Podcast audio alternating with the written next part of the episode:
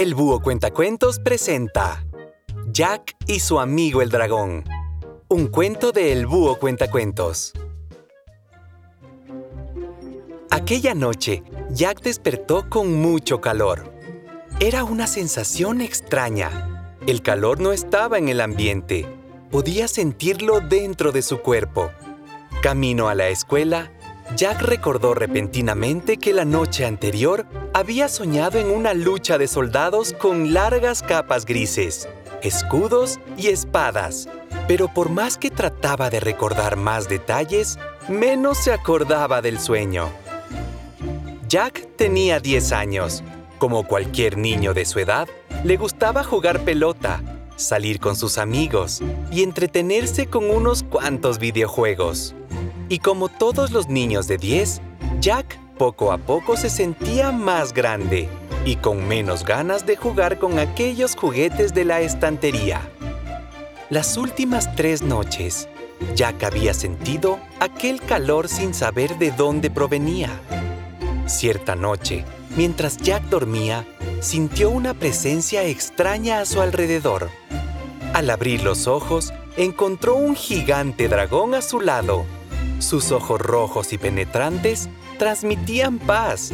No era un dragón común. ¿De dónde vienes? preguntó Jack. Soy el dragón que recorre los sueños, respondió. Vengo para dar un paseo contigo. Juntos recorreremos grandes recuerdos. Jack no dudó ni un segundo en subirse al dragón y atravesar aquellas aventuras inciertas que le proponía.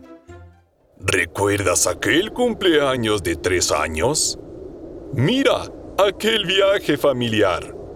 Ese partido de fútbol con tus amigos estuvo muy bueno.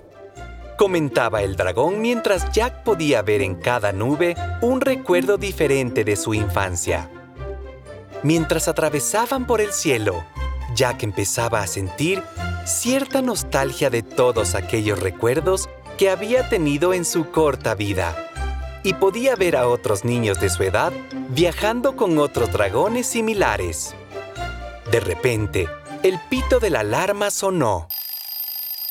Jack intentó apagar el despertador. Quería seguir en su sueño, pero la luz del sol iluminaba su cara y era imposible volver a dormir.